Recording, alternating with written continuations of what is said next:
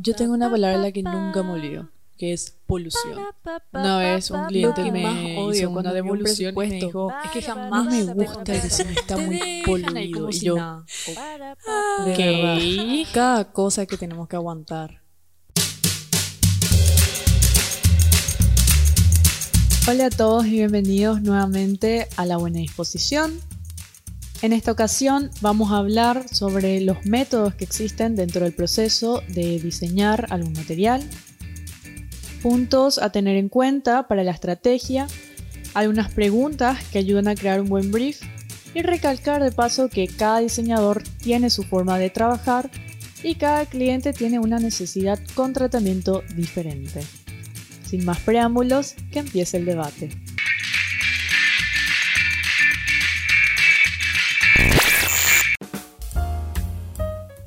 Varios autores de la teorización del diseño ya hablaron sobre la importancia de tener un juicio a la hora de utilizar tales o cuales métodos del diseño de acuerdo a la situación concreta que se le presente a cada diseñador.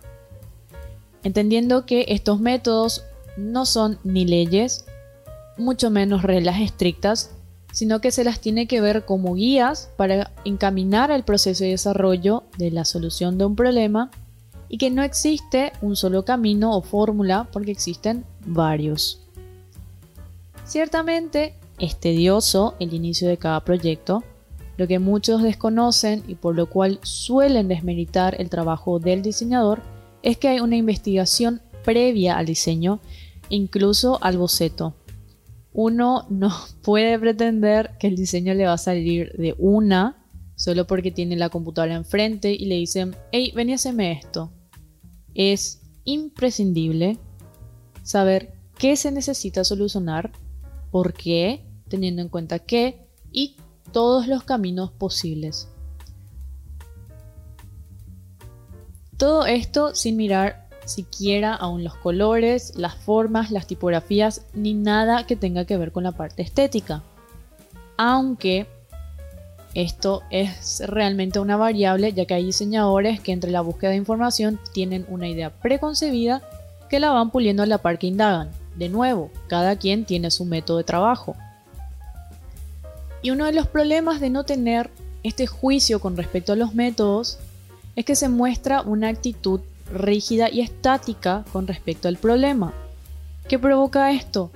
Que la respuesta del cliente y sus usuarios sea la incomodidad y una actitud renuente, porque se nota cuando una solución, entre comillas, es igual a otra, que en realidad suele ocurrir, pero no necesariamente sea malo, siempre y cuando esta solución esté bien justificada.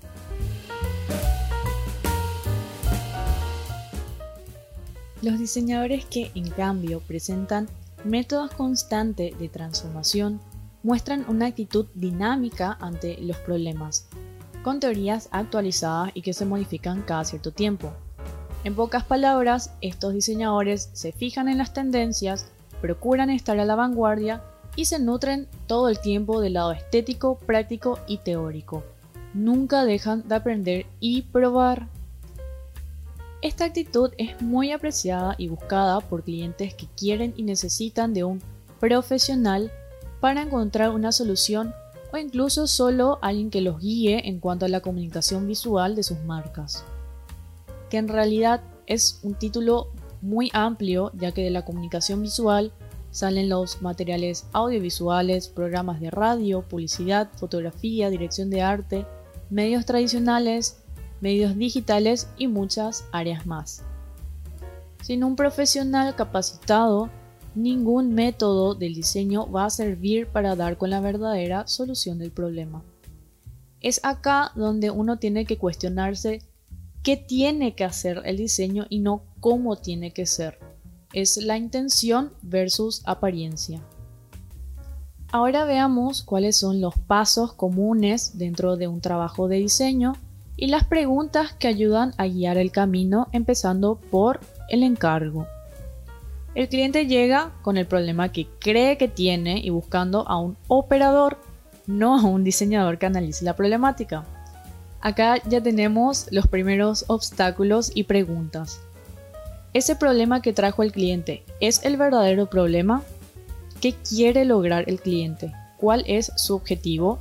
¿Quiere educar? ¿Busca persuadir? ¿Necesita informar algo? El cliente puede decir que necesita una web con carrito, cuando en realidad su necesidad es mostrar y vender el producto. ¿A qué vamos con esto? Hay muchas maneras de mostrar y vender algo y no necesariamente sea con una web.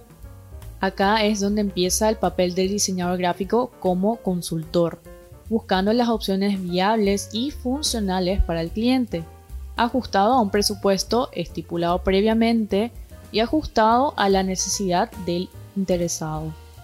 Luego sigue investigar y organizar la información.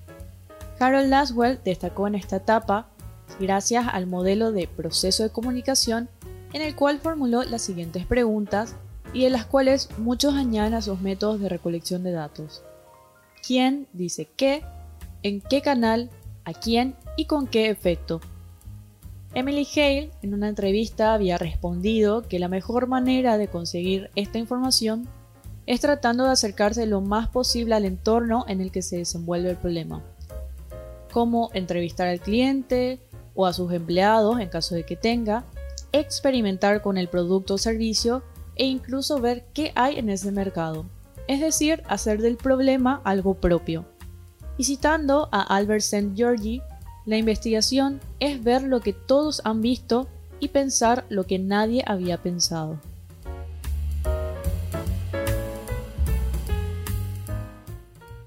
Como menciona Jorge Frascara en su libro Diseño gráfico y comunicación, la información obtenida es solo la materia prima para el desarrollo de una estrategia, pero no es lo que dicta la solución del diseño.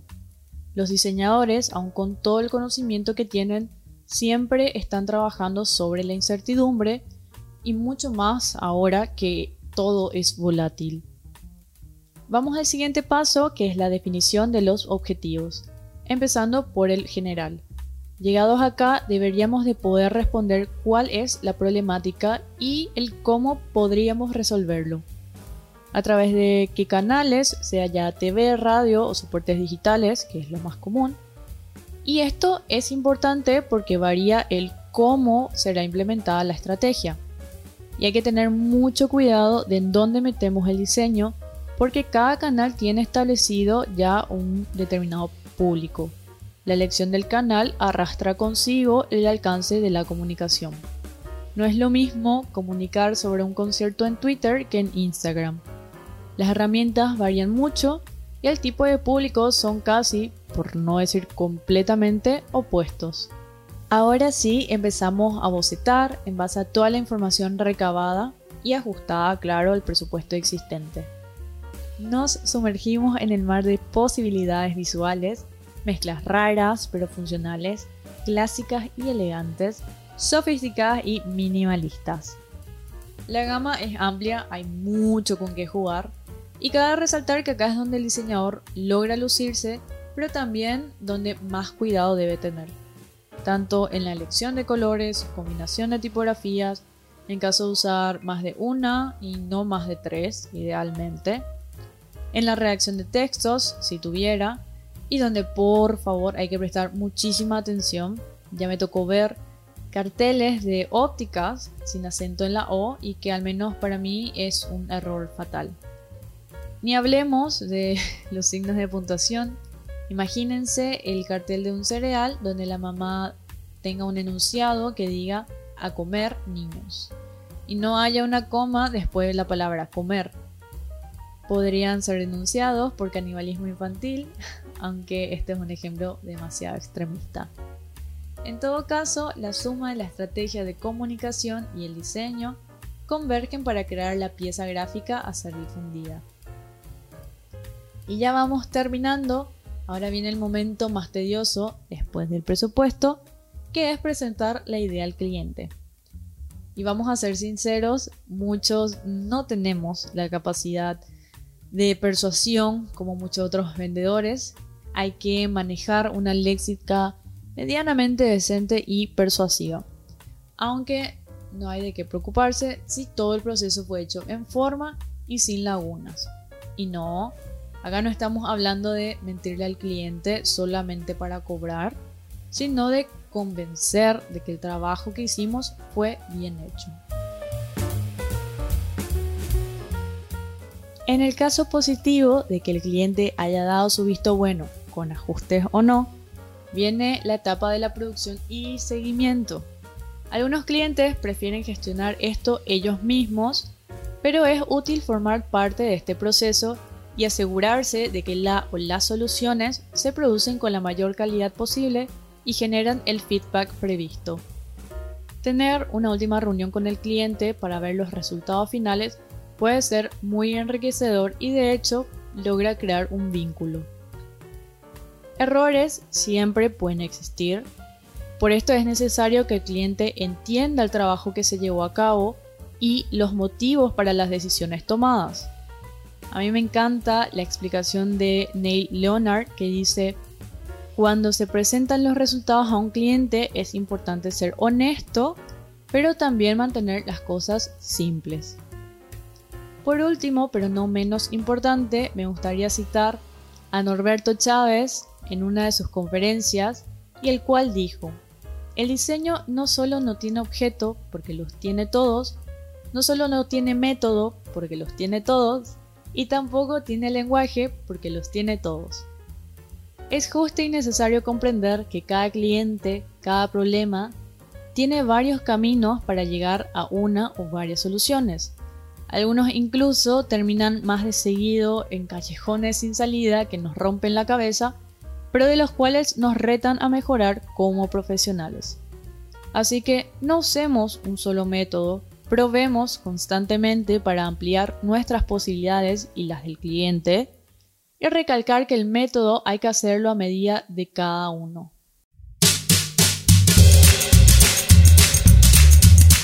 Gracias por escuchar La Buena Disposición. Este episodio fue presentado por AMA Smart Creativity y conducido por Araceli Adelante.